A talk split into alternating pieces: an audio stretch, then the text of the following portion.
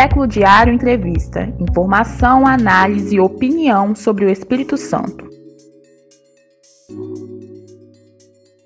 Olá, bem-vinda, bem-vindo, bem-vinde.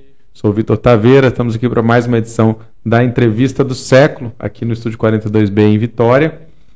É, você pode, lembrando, assistir nossas produções aqui pelo canal do Século Diário no YouTube. Aperta o sininho aí para receber notificações, siga a gente. Ou também ouvir em podcast nas diversas plataformas como Spotify e Google Podcast. Para saber mais notícias, informações, análises sobre o Espírito Santo, você entra em www.seculodiario.com.br com atualizações diárias. Hoje o tema que a gente traz é as redes bolsonaristas e a cultura do medo.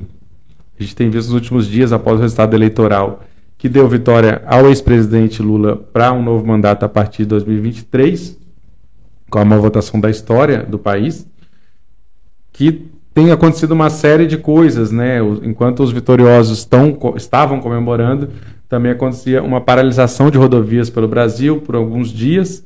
É, atualmente, acampamentos em frente aos quartéis militares em vários pontos do país, é, não reconhecendo esse resultado eleitoral e pedindo intervenção das Forças Armadas, ou seja, golpe, né? É algo inédito na história do Brasil desde a redemocratização, uma mobilização nessa, né, num, num período eleitoral. Apesar do silêncio do presidente Jair Bolsonaro e o posterior pedido que ele fez para desmobilizar é, esses, essas interrupções de via, né? E um posicionamento muito ambíguo do Bolsonaro. É, a transição começando em Brasília ao mesmo tempo, enquanto isso, nas redes bolsonaristas, há um clima de grande mobilização. Estou falando dessas redes aí do WhatsApp, do Telegram, de outros canais, é, incluindo muitas é, fake news que estão servindo para manter esse povo muito ativo, tanto nessas redes como nas ruas, né? Que isso está acontecendo agora. Então, para discutir um pouco sobre essa questão das redes da extrema-direita, da política do medo que tem imperado né, no Brasil, temos aqui como convidada a Lara Sartori, que é doutoranda em Sociologia pelo Instituto de Estudos Sociais e Políticos, IESP, que é da Universidade Estadual do Rio de Janeiro, a UERJ, e ela também é pesquisadora do subgrupo de movimentos sociais do NetSal. Então, Lara, bem-vinda. Conta para a gente um pouco, é, para começar aqui, sobre sua pesquisa né, de, de, doutorado. Como é que se relaciona com essas questões que a gente acabou de mencionar? Obrigada, Vitor, pelo convite. É, obrigada a todo mundo que está nos ouvindo e interessados, interessadas né, em discutir, debater o assunto. É, espero que a gente continue em outros espaços também, dando sequência a essas discussões e a importância do que está colocado agora e as disputas que estão sendo feitas, né? Então, uma boa tarde a todas, todos. É, bom, para explicar e ambientar um pouco, né, sobre como que eu estou pesquisando ou qual, qual é o meu objeto de, de estudo nos últimos anos, eu já estou é, no meu quinto ano de pesquisa né, em torno das redes bolsonaristas, é, que obviamente não se restringem né, as dinâmicas de WhatsApp, mas mais especificamente é, situada aí, acho que a nossa discussão hoje vai estar tá um pouco mais circulando nesta rede, mas entendendo que é, são amplas, né? E o Bolsonaro está muito mais destacado, por exemplo, que o Lula, pelo menos três vezes mais, né? Seja no Instagram, no Twitter, do que é, o Bolsonaro está muito mais do que o, o, Lula, né? Então três vezes mais que o Lula. Estava fazendo essa, não sei se eu me perdi um pouco no raciocínio, mas a minha pesquisa em si é a busca por entender é, como que a política do medo ela influencia né, na constituição de imaginários políticos, de ideologias políticas autoritárias. Então, essa ideia é configurada e assentada ao longo da nossa história de que a autoridade ela deve se dar de maneira autoritária. Como que isso repercute para que é, a gente tenha uma ascensão da extrema-direita tão facilitada por meio de uma captura emocional forte, né, dos últimos anos, seja de ressentimento, de raiva mesmo, né, de indignação diante do poder político como, como um todo, as instituições como um todo, como que a extrema direita foi capaz de capturar emocionalmente é, esse público, né? Então é um pouco essa discussão que eu venho tocando na minha tese de doutorado e já desde a minha dissertação eu trabalho precisamente com a política do medo, né? Antes em, em paralelos, né? É, eu tento comparar a situação da Cisjordânia na Palestina com a das favelas do Rio de Janeiro, mais especificamente no conjunto de favelas da Maré. Então, continuo fazendo minha pesquisa no Rio de Janeiro. Acho que isso é importante de frisar também antes da gente continuar a nossa conversa, que é onde eu estou ambientado e para onde eu estou olhando mais. Que é a terra do Bolsonaro, aliás, né? de, onde, de onde vem. Eu estava pensando aqui nessa questão, por exemplo, o medo ele é muito colocado como um elemento paralisante, né? A gente quando a gente fala assim da vida mesmo em vários aspectos, né? O medo geralmente nos coloca numa posição de, de paralisação. Porém, essas redes elas usam esse medo como um elemento mobilizador, na uhum. verdade, né? Embora eu acho que eh, talvez isso se misture um pouco, não sei. Como é que você entende assim o medo como um papel de mobilização? Eu, tenho acompanhado aqui também recentemente, você também acompanhou, tem acompanhado muito tempo, né?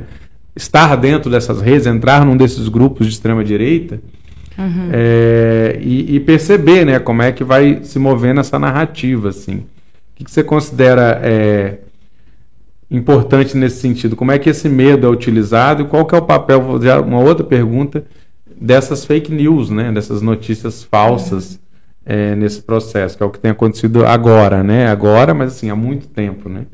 Sim.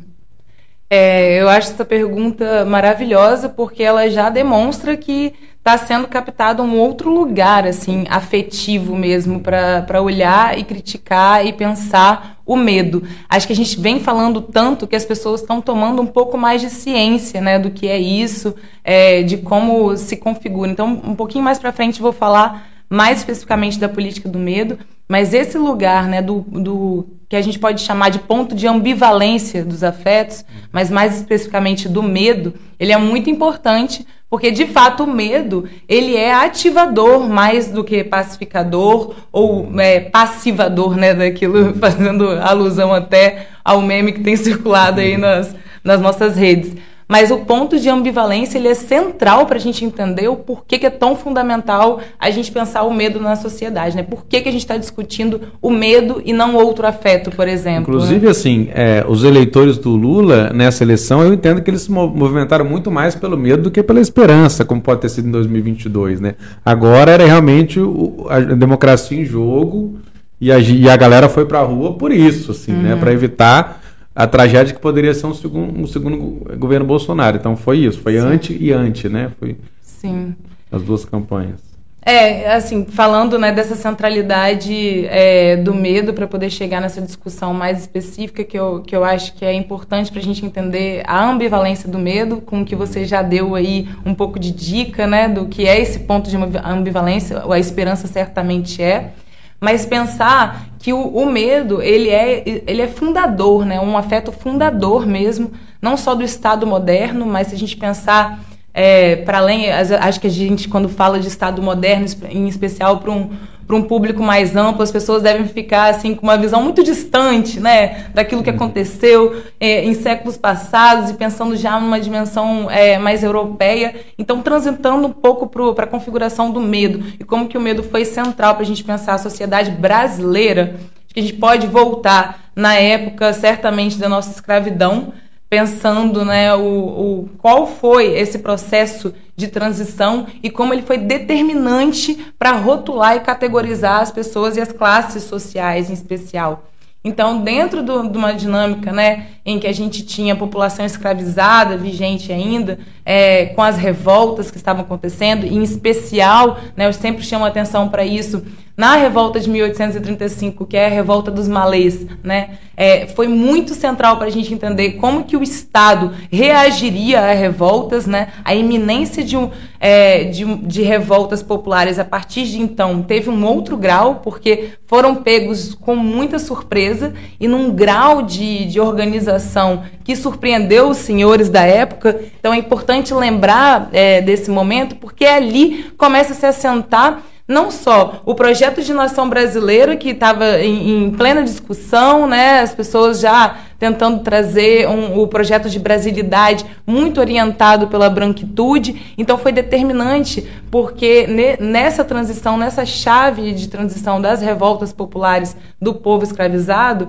é que começou a, a configurar imageticamente, inclusive, aquilo que seria a perpetuação funcional do medo para que as pessoas é, atendessem a uma ordem pública, uma ordem do Estado. Então o Estado começa a responder com muita violência, e aí que o monopólio da violência que a gente ouve falar, né, é, desde Hobbes, que o, o, detentor do monopólio de violência é o Estado. Então, como que isso é, é aceito, como que há uma sujeição e uma aquiescência, de certa forma, a esse controle da violência. Nesse processo, isso vai se firmando muito no Brasil né, a, a, ideia de perseguição do povo negro, a ideia de que era preciso combater esteticamente, inclusive, todos, todos aqueles utensílios, artefatos, ornamentações religiosas, inclusive, que estavam colocados naquele momento, também eram alvo né, de perseguição.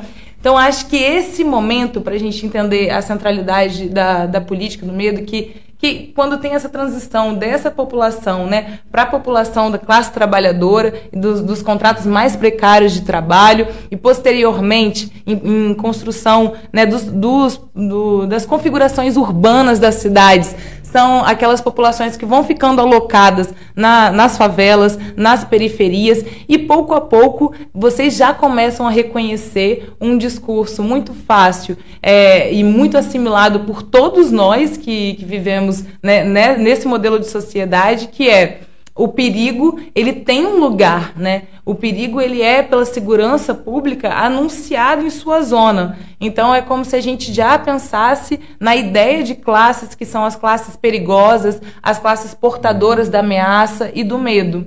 Então toda essa configuração urbana, né, que vem desde esse projeto de brasilidade que eu fui lá atrás para buscar, ele é, é, é, ele vai se assentando continuamente na nossa sociedade. O que, que eu quero dizer com isso? Que há uma afirmação da política do medo que ela tem uma matriz sócio-histórica cultural muito forte e ela perpetua, ela, é ela é permeável ao tempo. Então isso quer dizer que a construção do imaginário político ela, ela não se dá da noite para o dia, né? Uhum. Então quando a gente fala do bolsonarismo, por que, que ele é complexo e por que, que ele está para além do Bolsonaro, por exemplo? Porque ele está assentado em dinâmicas subjetivas Tá? A gente está falando de um afeto. Enquanto a gente está falando de um afeto, está para além da política institucional. A gente está falando de adesão popular, está falando do que, que move essas pessoas. E aí o ponto de ambivalência que está colocado, né, quando você fala desse é, potencial ativador que tem o medo, que eu acho que é o mais interessante da gente pensar, é nessa dualidade. O que, que, que pensado é, uh, antagônico né, ao medo? É justamente a esperança, como você até já colocou, né? Uh, desde Spinoza, no século XVII, a gente fala dessa, é, desse ponto de ambivalência do medo como dois afetos que estão numa expectativa futura, né? ou seja, é aquilo que não está realizado ainda, é algo que pode acontecer, tem uma temporalidade muito própria, e isso é muito. É, é, é um terreno muito fértil para manipulação, gestão, controle e a produção né, daquilo que se, que se deseja ou aquilo que está sendo pautado politicamente porque ela não é viver o, o instante imediato daquilo que está acontecendo. Ela é uma expectativa. Hum. E diante da expectativa, é manipulável. É mais facilmente, entende? Sim, tudo é. Tudo pode acontecer, né? Tudo pode né? acontecer. Então... Exatamente. E é possível você jogar com fantasmas, sejam hum. eles a, os que já estavam colocados em traumas anteriores também da nossa sociedade, né? A gente vive, é, quando a gente fala de fantasmas na, na dinâmica mais psicanalítica, a gente está falando just, justamente disso, né? Aquilo que nos assombra psiquicamente. Então, a gente, se a gente pensa no, no corpo, o nosso corpo, né? O corpo que afeta e é, é afetado também, nosso corpo como uma experiência temporal, inclusive, do, daquilo que nos afetou ao longo de nossas experiências de vida, né? Esse corpo não é à toa que é usado é, como uma metáfora, mas é, é, desde, desde o início da filosofia moderna, ele é pensado através do corpo político. Né? Então, quando você faz a transição do corpo individual para o corpo político, acho que todo mundo já ouviu falar, né? não, porque o corpo político que está colocado, que, que, é isso? Né? É a nossa sociedade, é essa, esse conjunto de coisas. E, e a gente fala em corpo porque a gente está falando em afeto. Então, a sociedade ela é muito orientada por essa veia, ainda que a gente esteja continuamente olhando para onde está lançados os holofotes, que é a dinâmica política institucional. Por isso que acho que esse momento é muito crucial para a gente sair um pouco de onde estão os holofotes e aí esse interesse por pensar não apenas como que as pessoas estão se organizando, seja para um golpe, seja né, para é, incidências político-eleitorais, como a gente vinha fazendo antes, mas também pensando quais são as dinâmicas que estão alterando a nossa convivência e a nossa sociedade culturalmente, subjetivamente e os impactos que isso tem, porque isso não finda num processo eleitoral, obviamente, né? E isso não começa no anterior também. Então, permanências, continuidades, rupturas ao longo do tempo são centrais para a gente estar tá pensando o que está por vir e também nos preparar melhor. Aí, só antes de fechar, né, o papel das fake news, como você mencionou, e também como que o, os bolsonaristas estão sabendo utilizar é, o medo como um mecanismo mobilizador, né? Mobilizador e também é, capaz de produzir e manipular angústia social né? Porque se há pontos de ambivalência no afeto, a gente pode pensar nesse corpo, né? Como eu vinha falando, num, num corpo providencial, ou seja, um corpo que é, tem crenças é, e esperanças né, de algo, de um projeto que está vivo, que está colocado. Então, é, é esse corpo de uma temporalidade futura, pensando na dinâmica do medo. Ele tem ali a esperança de que algo vai acontecer, e ou você pode, por outro lado, pensar no corpo amedrontado. E aí, amedrontado no sentido mais paralisante dele, que é o uhum. depressivo, é aquele que vive a angústia, que vive é, já a frustração dos seus projetos, né? É, providência, de providência, é, como se já soubesse que aquilo uhum. não, não avançaria. Então, nessa dinâmica, o bolsonarismo, em especial pela chave do patriotismo, está sabendo mobilizar as pessoas, porque está dizendo a esperança está conosco. Medo é com eles. Isso nos grupos é muito visível, porque eles colocam o medo assim. A paz é o silenciamento do outro. Assim. Eles colocam isso com muita frequência por, por várias imagens diferentes. Né? A estética ela é muito presente, a imagem ela é muito presente. Mas de dizer que o outro, a, a, a oposição, o, aquilo que é contraditório, aquilo que é antagônico, ele precisa ser eliminado. E o bandido bom é o bandido morto. Nada mais aglutinador do que essa frase para a configuração daquilo que a gente está chamando de autoritarismo. Né? E, por outro lado, nós nos vimos, sim, a gente não tem arma, a gente não uhum. tem, né? Porque é como se um lado estivesse armado, o outro não. E em muitos sentidos do armado, né? Uhum. Nós estamos aqui desse lado sem as armas, é, vendo nossos companheiros e companheiras diariamente sendo assassinados e assassinadas por estarem vestindo vermelho ou menos ainda. Né, já há um genocídio por parte do Estado histórico, como eu falei, né, desde 1835 a gente vê isso muito firmado que a violência, como é, acontece numa dinâmica, numa política que é racista do nosso Estado, isso precisa ser marcado. A política do medo, ela é orientada porque a gente vive, ela é, é tão facilmente capilarizada porque a gente vive num Estado racista. Então, isso, assim, vai sendo articulado, vai sendo mobilizado por muitas frentes. E as fake news, elas vão dando esse peso porque elas dão esse lugar de que nada do que está fora daqui é verídico, tudo é como se tudo estivesse é, passível de ser verificado e nada mais é absolutamente verdade além daquilo que nós nesse círculo de proximidade e o círculo o WhatsApp ele é essa rede social da proximidade, né? Seu tio que está ali, é sua família, seus amigos, uma informação que vem dali você não vai duvidar. Os grupos bolsonaristas se tornaram essa grande família em que a, as informações que circulam ali são aquelas que são confiáveis. Confiáveis no nível. A Rede Globo não é confiável, Folha de São Paulo não é confiável, quer dizer. Nada é confiável. Sim. Em algum ponto a Rede TV foi por conta do Edir Macedo, né? Não, a Rede Record, perdão, por conta de Macedo e, e toda a dimensão religiosa que tem por trás, e ainda assim está passível de dúvida. O fato é que as fake news elas vão circulando num ambiente de confiança. Então elas vão perpetuando, perpetuando ali entre, entre aqueles integrantes do grupo de uma maneira muito forte e de modo que tudo que está fora disso a gente pode desconfiar é provavelmente mentira e mais assim o, o que é contraditório não tá não tá não vai alavancar mais é, eu fiz alguns experimentos nesse grupo para entender como se comportaria, como se posicionaria o contraditório internamente. O administrador imediatamente retira um comentário Sim. que possa incutir debates saudáveis, inclusive, uhum. dentro de uma dinâmica da direita. Por quê? Porque a gente sabe que um dos maiores medos, talvez, esses próximos quatro anos, seja com que a base não tenha sido firmada num nível tal de radicalidade em que a, a gente veja e perceba a partir de então fragmentações, como foi, Sim. como é natural de acontecer, uhum. né? Quando a gente tem um governo, a oposição ela se fragmenta, né? O antagônico tem várias formas de exercer a oposição, não é à toa que a esquerda é tão fragmentada, é, né? O começo, é, na verdade, assim, a autoridade do Bolsonaro ela é em conteste, né?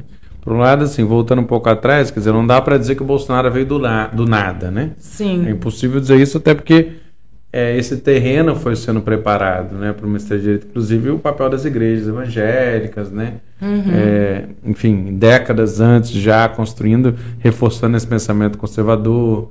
O Bolsonaro, na verdade, o que acontece é um, um momento, enfim, um, um timing ali em que ele era a pessoa para aquela disputa, o Lula estava sendo preso, enfim, uhum. ele era, embora estava dentro do sistema, era tinha essa coisa de outsider, que era um cara excluído, na verdade, né, que falava e ninguém ouvia, Sim. que ele era extremamente radical, enfim, tudo isso foi sendo é, costurado e tal. Agora a situação mudou, a gente estava falando disso semana passada, né? É, agora o Tarcísio é governador de São Paulo, o Mourão é senador, quer dizer, o ministério todo do Bolsonaro tem cargo, menos ele, né? Uhum. Então muita gente já reconheceu a vitória do Lula, ele ainda não, né? Ele já reconheceu, mas ele não falou publicamente, ele ainda está nesse. Uhum. E aí essas mobilizações. É, e, ah, o que me impressiona estando entrando nessas redes é que eles realmente acreditam que vai chegar o momento e as fake news ficam alimentando. Galera, temos que esperar 72 horas para o exército poder intervir. Passou Sim. 72 horas, olha, na Ucrânia eles ficaram 16 dias. Olha, precisa só mais um pouco. É porque Sim. agora é como se culminasse. E é meio trágico, meio, quase tragicômico, porque é a culminância para eles de toda essa construção de anos, né, de, dizendo que tipo, ah, é isso, é isso, agora temos que vencer. Tem, vamos, chegou a hora do grande combate. Na hora do grande combate, o líder desaparece. Uhum. Bolsonaro não fala mais com eles. Bolsonaro desistiu da presidência, aparentemente, né? Se pensava se ele poderia tentar, tipo, atacar esses últimos meses e aprovar coisas, não, aparentemente ele está dedicando a se salvar. Já garantiu o salário dele com o PL, o gabinete dele, a casa, tudo paga pelo Valdemar Costa Neto, né? Não, pago pelo partido, né? Enfim, pelos arranjos feitos. A uhum. vida material está feita, mas ele perdeu a imunidade, ele vai estar ameaçado de processo.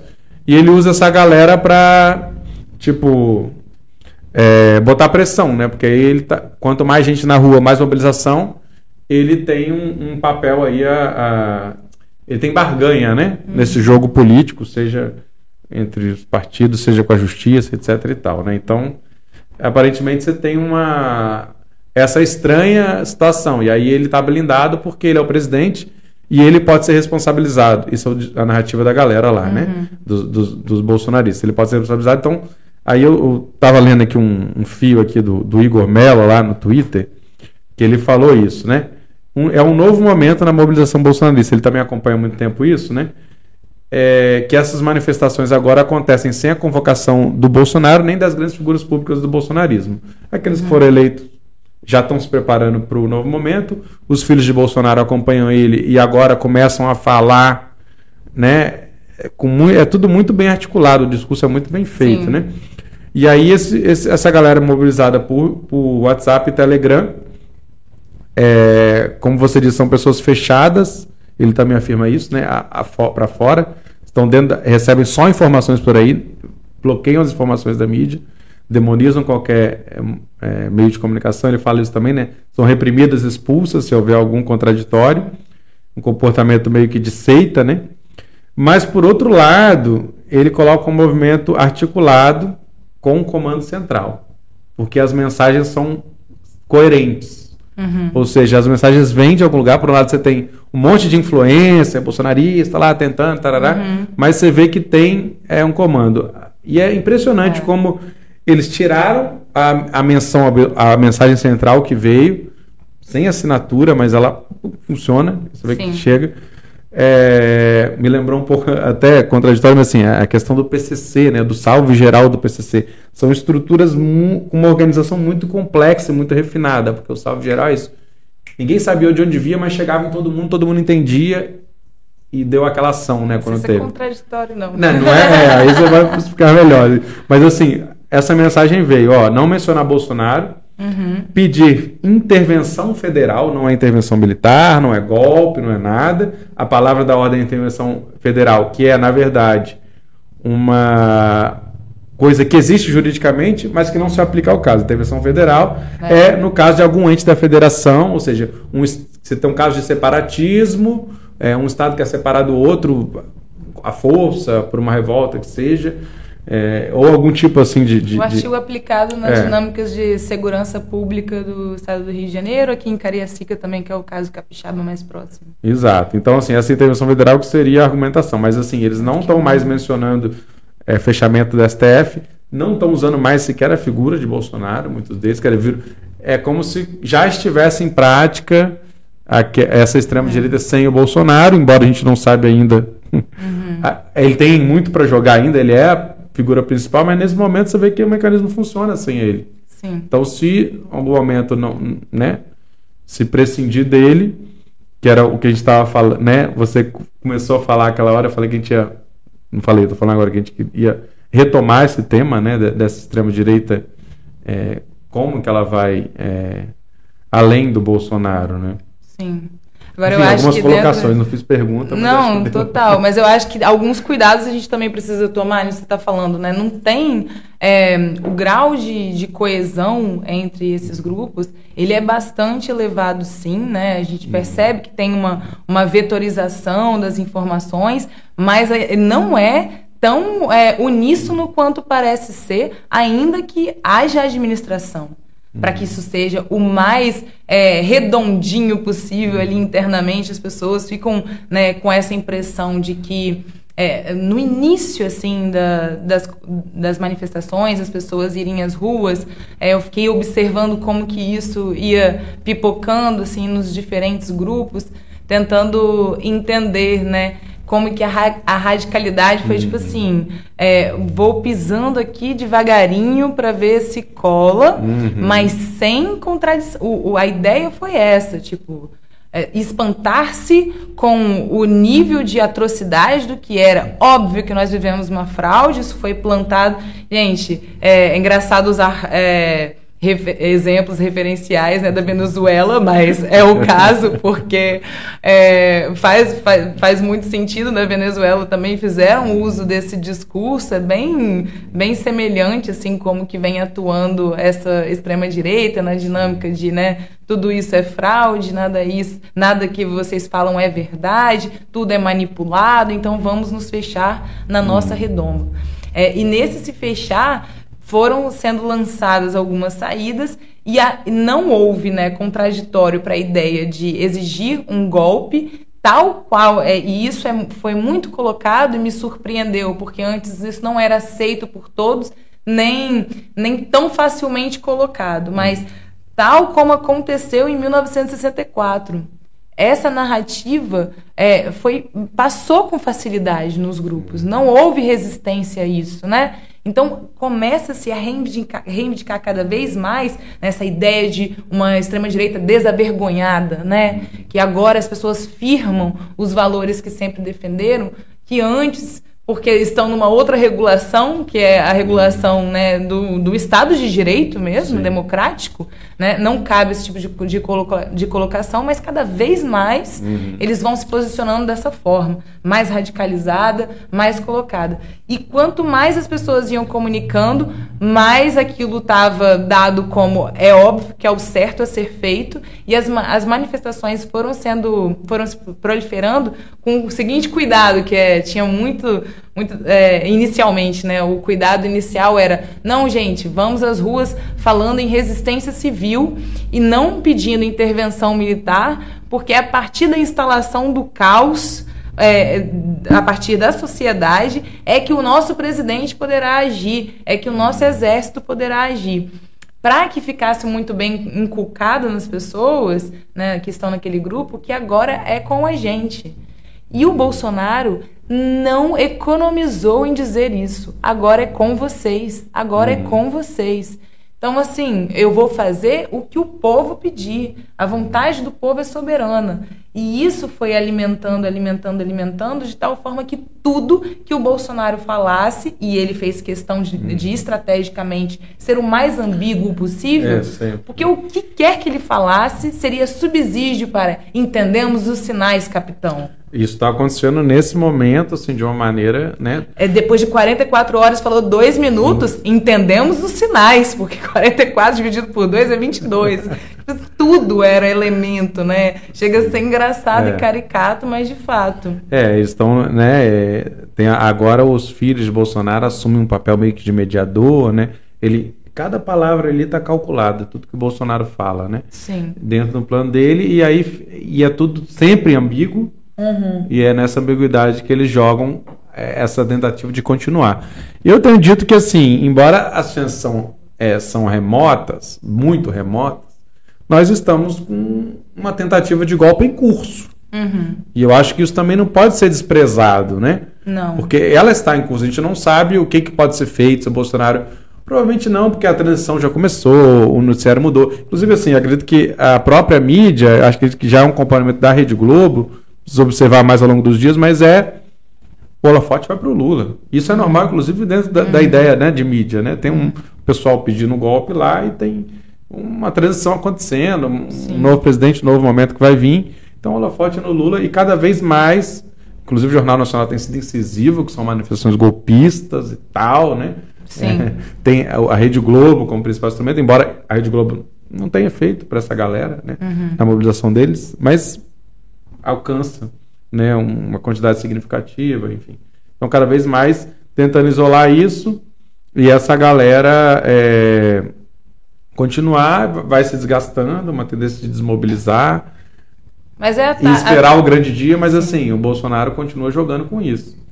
E, e, eu não descarto que, enfim, a gente não sabe ainda o que está que, que que tá na manga, o que está na, na cabeça desse pessoal. O fato é que eles vão tentar ao máximo continuar essa galera mobilizada, não só agora, Sim. Depois, depois, né, no eventual governo Lula, ele vai ter que manter a galera mobilizada. E para o Bolsonaro isso é mais caro, ele está sem uhum. cargo, né?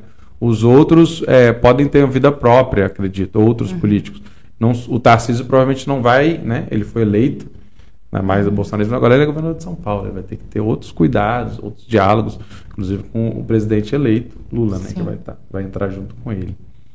É, agora eu acho que você tocou também em um ponto muito interessante, assim, que é essa essa estratégia que não é à toa dos grandes figurões saírem um pouco de cena, né, e os inflamadores anônimos, né, digamos, tomarem a, a cena, dando esse ar de que é uma manifestação ou uma movimentação que é espontânea, né? Ele ele usou esse termo, o próprio Bolsonaro, né, dizendo que eram espontâneas, não, não vinha de nenhuma direção, não vinha, não eram organizadas, era a partir da, da, do descontentamento geral.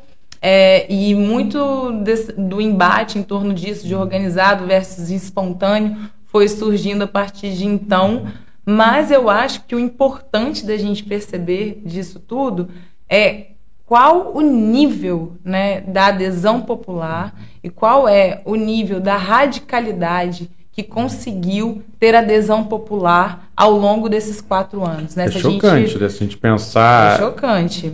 Sim, é, é, e é muito, quer dizer, a gente precisa colocar os pés no chão, né? A gente antes estava aqui discutindo um pouco sobre isso, entender que se em 2018 foi a partir do antipetismo, né? É, do descontentamento geral com as instituições a nível global, eram manifestações a nível global, de as instituições democráticas não dão mais conta da vontade popular, né? É, como que o Bolsonaro respondeu a isso naquele momento e tudo? Isso certamente o levou às eleições, né? Agora, ele cresceu, né? Não foi um, um, crescimento significativo em termos numéricos em relação a 2018, mas cresceu, né? Ampliou muitíssimo uhum. é, em termos né, em números parlamentares, uhum. ocupação. A gente certamente viu uma vitória do bolsonarismo nesse sentido. Agora tem um outro aspecto que é essa base mudou. As pessoas que votaram nele antes não são as mesmas que votaram agora. Né? Agora a gente tem um outro público uhum. e é um público de militância mesmo, de um grau de fidelidade e lealdade que é militar. Uhum. E isso foi muito. É, a, o imaginário em torno do 7 de setembro, a, a lógica, né? todas as insígnias, a estética mesmo do, do militar, do exército, né? seja o exército de Deus e o exército é, nacional de fato, assim, né? as forças armadas, toda essa estética, essa imagem do que é a ordem, ordem pública, tudo muito alocado na dinâmica dessa farda, trouxe uma, uma certa energia, espiritualidade mesmo, inculcada, quase podemos dizer, que ela é mobilizadora. Uhum. Que é disciplina. Uhum. Ela trouxe disciplina dos militantes. Tanto que quando houve a, a perda eleitoral, né, a vitória do Lula, é, teve muita gente se manifestando nesses grupos dizendo agora eu preciso sair voltar a trabalhar ou voltar a cuidar da minha vida. Foi a prioridade, foi a prioridade zero da vida dessas pessoas, foi esse processo eleitoral. A gente precisa entender esse fenômeno com outro é, olhar, é, a... menos talvez é, otimista de que seja uma chave que se vire assim. Não, ela está uhum. ela tá numa outra configuração. Assim. Não, e a, a, militância bolsonarista, assim, ela, ela, é, embora ela seja minoritária hoje, né, né, nessas ações, ela é muito expressiva. Você uhum. vê as uhum. imagens é, do Rio de Janeiro, de São Paulo, de Brasília, uhum. Santa Catarina. E, e assim, eu estava vendo algum, algumas análises que é, é muito, é muito comparado com o fascismo, né, toda essa construção começando feita, mas numa versão muito mais moderna. Inclusive, olhando aqui para o Brasil, é, a gente fala isso, né? Que o integralismo foi o primeiro movimento de direita de massas. Sim. E o bolsonarismo é o segundo. E o alcance e as vitórias do bolsonarismo são imensamente maiores que as do integralismo, que eram, eram consideradas muito grandes para o movimento de extrema-direita. Né? Inclusive, tem a minha dúvida se a gente deve também... continuar falando em bolsonarismo também, uhum. porque eu acho que é isso, é extrema-direita, né? Uhum. É, é um extrema-direita. O Bolsonaro virou um guarda-chuva num dado momento, mas agora. Se não for ele, a gente coloca outro. Agora, isso para eles é muito claro. Uhum. Se não for o Bolsonaro, a gente coloca outro. Em 2018, é não. Em 2018, em 2018 não, Só tinha ele, porque se não fosse ele, ganhava o Alckmin, ganhava o Haddad, né? E, e é curioso. Isso. E é isso que eu ia perguntar um pouco para vocês. Se o Brasil ficou mais de extrema-direita nesses últimos quatro anos, que era um movimento crescente. Uhum. É, eu tenho falado um pouco isso. Você falou um pouco de, quer dizer, a galera que se sentiu é, à vontade para falar coisas que não falariam, né? Porque se sentiriam reprimidas em falar. Sim. Isso é um fato que o pessoal ressalta muito, mas para mim também é um fato de que muitas pessoas se bolsonarizaram ou foram para a extrema direita, né? Sim. E o resultado eleitoral é uma prova disso, mas não só isso, as pessoas na rua. A, a centro-direita nunca teve nem perto dessa capacidade de mobilização que hoje a extrema direita tem, né? Sim. Então muita gente que era de, talvez gente que inclusive nem era de direita passou, porque é uma, é uma carga ideológica, uhum. é uma disputa ideológica que está acontecendo, né? É, e aí é onde entra o, e o tanto que o medo é necessário, né, para essa articulação e para essa mobilização, assim. É, não é que o bolsonarismo fica no lugar da esperança e, e, nós, o resto da população, ficamos ali no lugar do medo, amedrontados. Não, é, é o ponto de ambivalência dos afetos tem a ver exatamente com isso, que a eles precisam do medo para existir, né? E a, a, nossa, assim como o Estado precisa do medo para existir, é, é funda o medo é fundacional para o Estado, o medo também é fundacional para as religiões, né? É, então, a gente quando a gente pensa nessa sustentação, nessa mesma base, por que, que o, o bolsonarismo persiste? É, se você não votar no Bolsonaro, vão comer o seu cachorro, Lula vai entrar na sua casa. É isso, claro, são as caricaturas, e que, mas que realmente as pessoas se apegam a essas é, informações. é, é bastante real. E tem outras mais sutis, né? Enfim, tem, e, tem gente que não acredita nisso, mas acredita em, em coisa parecida, né? Então... Exatamente, mas vem de uma base, né? Que é essa base, a base do fantasma, de uma ameaça Fantasma. iminente, que ela é, a, a, ela cria uma, uma dependência de perpetuação. Então, assim, é, na verdade, o, a ideia do bolsonarismo ela precisava de um petismo muito forte uhum. para existir, né? Quer dizer, é necessário o inimigo para que haja uma uhum. guerra. Então, essa construção do inimigo cada vez mais feroz, mas, né, é, ele, é, ele precisa ser continuamente atualizado. É, quando a gente começa a não dar muitos elementos, eles são criados. E aí, tudo bem, a gente sabe como é que isso vem funcionando por meio das fake news. Mas nas, nas dinâmicas desse, desses grupos, é o tempo todo um, uma, uma forma de lidar que é ameaçadora. É como se a gente está lidando com algo muito maior. E a radicalização, ela vai criando espaço a partir daí. Por que, que você falou? Será que ficou mais é, extrema-direita a nossa população né, ao longo desses últimos quatro anos? É certo que houve um esforço e um trabalho muito, muito focado para que isso ocorresse, assim. É, e quando a gente fala, por exemplo, da eliminação do contraditório, da alteridade, né, do, do, das oposições, do outro, ela acontece inclusive internamente. Qualquer nível de discordância, mas qualquer, mesmo num nível de debate de, de, de, debate saudável mesmo dentro dos grupos bolsonaristas, rapidamente é ceifado por alguém desse grupo que diz aí é um petista, é um infiltrado, né? Ou então ah, então você, então você está tá, tá traindo a pátria. Já imediatamente há uma resposta que é violenta, que é facilmente é um lugar de facilmente você é alocado no, no outro lado, tá? Cuidado, acompanha ou não acompanha. Então o extremo ele é, é criado, né? O terreno do, do, extremo é criado de maneira fértil a partir disso.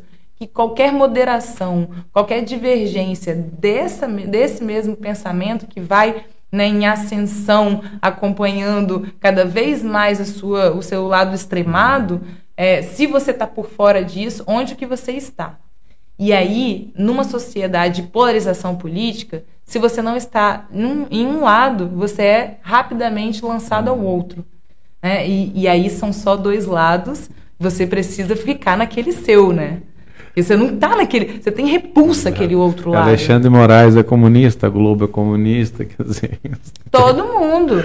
A gente fica só esperando qual o próximo comunista, né? A gente faz essas brincadeiras internas, assim, porque o Alckmin já é o comunista. É todo mundo que faz qualquer, né? Eu estou esperando eles falarem se o Ed Macedo vai ser também comunista, porque ele fez um pronunciamento aí aceitando, enquanto vontade divina, né? A uhum. eleição do Lula. Então vamos esperar qual será a reação agora é, da, do bolsonarismo para isso. Mas o que eu acho que é interessante dessa conversa, da gente entender, né, é, é, que é preciso olhar de maneira muito mais profunda e subterrânea do que uma análise político-institucional nos permite, ou até uma análise numérica das eleições. Né? As hum. nossas batalhas, claro, a gente tinha uma tarefa é, muito dirigida, que era a tarefa né, da, das eleições, da disputa das eleições, mas agora como que vai ficar colocado, né? É, é, como que vão ser desdobradas as outras disputas que são as mais importantes. Uhum. Certamente as mais importantes. Porque eu acho que o, o bolsonarismo, né, a, a uhum. organização da extrema-direita, tal como ela está colocada hoje, ela tem condições de atenuar essas fragmentações que são próprias de quando a gente deixa de ser governo. Hum. Sempre acontece, né? É uma tendência Sim. colocada. A, a, as formas de disputar a partir da, da oposição, ela, ela vai traçando desafios e desafios cotidianos. mas eles estão muito preparados para manter né, o, o, maior corpo possível assim para essa contestação. Então, vamos ver. É, é, é o Centrão já vem se movimentando né, em direção ao Lula. Então, uma parte né, dessa vitória do Bolsonaro seria é, em conteste se ele ganhasse a eleição, porque ele teria um Congresso muito favorável. Agora, já muda um pouco, a gente sabe da habilidade né, do Lula e, enfim, da experiência que o pessoal tem ali, né? O PSDB, que o diga, né? Como o PSDB sumiu, começou a, a que teve uma oposição que foi sumindo e, e o bolsonarismo acabou liquidando. Eles achavam que eles iam que o impeachment da Dilma ia cair no colo deles, né? Uhum. E foi exatamente o contrário. Foi a, a pá de cal que está praticamente enterrando, né? Ficou com o governador ainda, isso foi, evitou a tragédia total, mas está com uma bancada quase que do tamanho do PSOL, né? O PSDB. Então, é que era algo inimaginável, né? A tendência da polarização é essa. Tudo, é todo o resto vai murchar, né? Uhum. E, é, e é, esse é o maior dos perigos, porque aí as outras subjetividades perdem lugar. Uhum. Então a gente fica circunscrito a defesas, né? Que tem seus mitos, e os mitos né, se fortalecem, mas também tem um lugar muito desenhado uhum. já, de incapacidade talvez, e aí e se a gente não é capaz de sair dessa polarização, a vitória já é uhum. deles. Uhum. Né? Porque a gente é, já recuou. A, a reconstrução do tudo. centro parece, inclusive, fundamental né? Uhum. nessa perspectiva, porque a esquerda tem um, né, um teto, ela pode crescer e ela só vai crescer também a partir de um trabalho ideológico. Já o centro. Aí a gente tem que ver o que vai acontecer com o Bolsonaro. em relação a né? isso. Eu acho que a construção da é. esquerda é fundamental agora.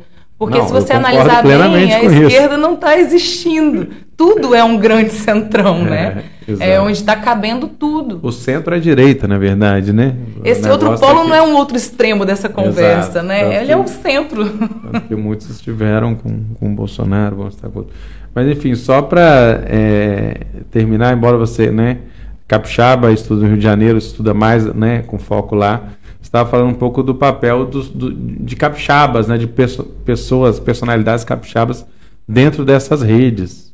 Uhum. Como é que você vem observando isso? Dessas redes, digamos, para fora do Espírito Santo, né? É impressionante, né, como que o Espírito Santo é um estado é, esquecido em tantos níveis, assim, politicamente, é, em termos de turismo, de conhecimento cultural mesmo do que é, né, é, o nosso estado. Mas na hora do conservadorismo, realmente a gente tem figurões, né?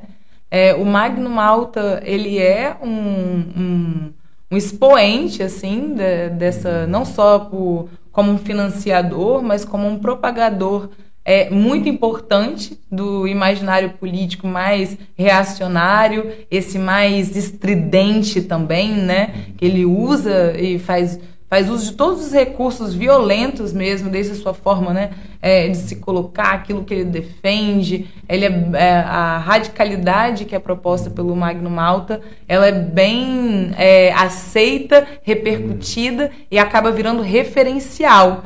Então, muitas coisas em grupos diversos que não estão restritos a uma região, alguns são a nível nacional, outros só do Rio de Janeiro, né? Enfim, nesses grupos a gente tem ali o, a voz do Magno Malta aparecendo. O Manato foi de extrema importância assim, para a circulação das informações, em especial na, naquilo que ele colocou né, da, sobre a pandemia ser fictícia. Que é visto como um absurdo de um lado. É visto como lado, um absurdo, mas para muita gente Exato. isso gerou. É, ver, ele falou uma verdade que ninguém quer. Mesmo para a extrema-direita, isso é complicado. É, é uma verdade para uns, mas para outros que perderam seus familiares muito perto. Hum não é realidade, né? Tem fatos, assim. Ainda que tenha gente que nega os fatos. Uhum. Tô, tô, vendo, mas não acredito naquilo que eu tô vendo, sabe? Aquela coisa bem psicanalítica de que é, é o ideológico, né? Há uma mediação tão forte entre aquilo que eu vejo, o que eu sou, e aquilo que eu estou, né, de fato, vendo o objeto à minha frente, que ela consegue ser, inclusive, superior ao acreditar uhum. em mim mesmo. Eu acredito uhum. mais nessa mediação. Então, mesmo assim, me, me surpreendeu que esses figurões estejam aí aparecendo ao redor do Brasil e sendo referências né, para esses grupos diversos em, em, e regionalmente também múltiplos. É, teremos aí agora o, o Gilvan da Federal lá na, o na Gilvan Câmara. também né? é outro. Ele vive. Eles ficam disputando Mencionado. também memes, né? O Helder falou aqui, né? O Helder Salomão, deputado federal já de terceiro mandato, falou que a tendência é que o Gilvan suma, né? né? É porque vai ter um monte de bolsonaristas, um monte de gente tentando, né? Pela, e ali é, são, são 500 pessoas negociando, Sim. contando no Senado, dá mais de 600, né? Então, assim, quase 700.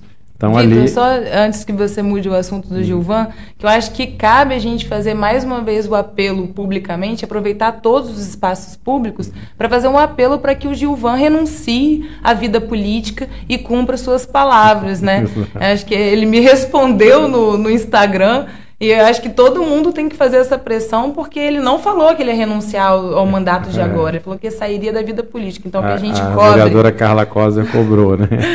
E No aí caso do Casagrande é curioso reeleito, até o Magno Malta, por exemplo, é, ele na ele, primeira eleição de Bolsonaro se movimentou um monte, foi cotado para vice, parece que ele não aceitou ser vice, Uhum. quis, quis ir para o Senado, perdeu surpreendentemente, né? Naquela é, doideira toda.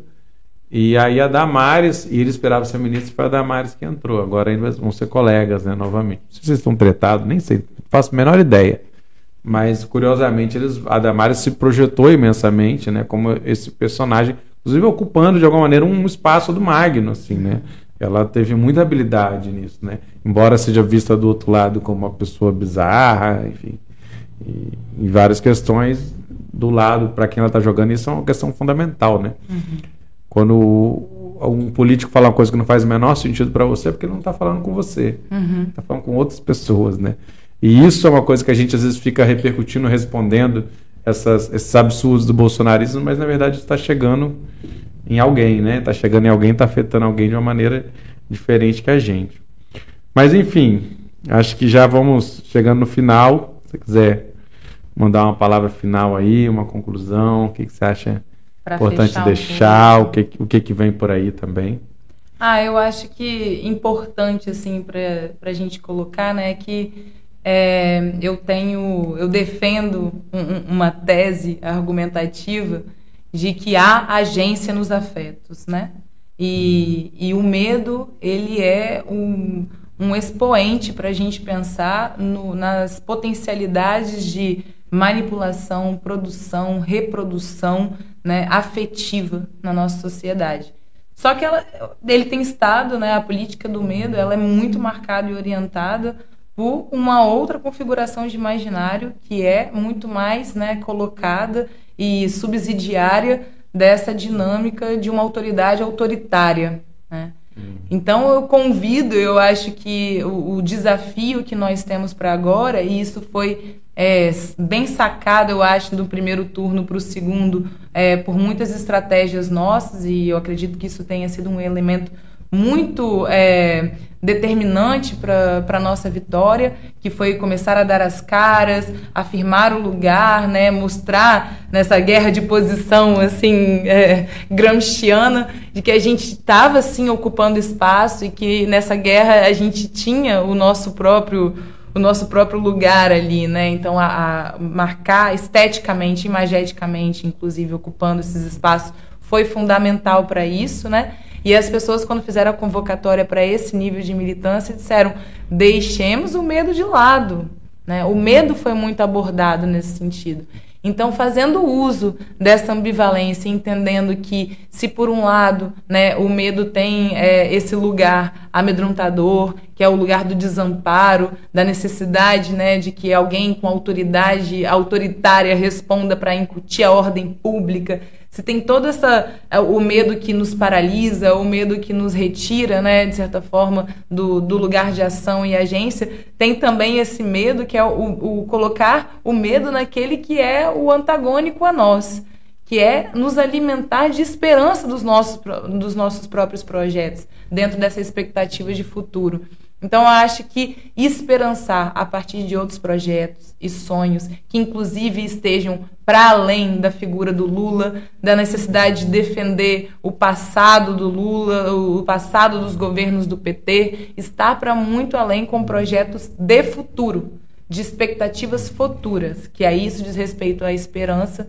Eu acho que é o caminho que a gente tem agora para conseguir fazer também um trânsito, né? Entre é, estamos fazendo, dando um voto é, pela democracia, pelo Lula, ok, isso que pare no processo eleitoral. Agora, saindo do processo eleitoral, que a gente consiga transitar para projetos outros, de sonhos, de sociedade, o que, que a gente acredita como sociedade. Então, acho que é a transitoriedade que está colocada e é necessária para esse momento que se cumpra a profecia, né? Tomara que seja esse caminho que se, forta se fortaleçam, né, realmente a sociedade civil, os movimentos de base, né, que possa ter uma, uma disputa de fato de, desse governo de, de, frente ampla, né, de uhum. frente amplíssima, uhum. em que a panela de pressão do poder é essa. Quem tiver mais forte ali vai. Então, a, o centrão, a, o conservadorismo mesmo vai estar disputando esse governo. Muita gente. Tomara que a gente tenha força então é isso, muito obrigado, Lara Sartório. Foi a entrevista do século com produção e locução de Vitor Taveira. Apoio técnico de Cauã Elmer, do Estúdio 42B. Para saber mais das notícias diárias, análise e outras informações sobre o Espírito Santo, você pode acessar www.seculodiario.com.br. Toda semana tem novidades. Todo dia, na verdade, né? Até logo. Obrigada, gente. Século Diário Entrevista. Informação, análise e opinião sobre o Espírito Santo.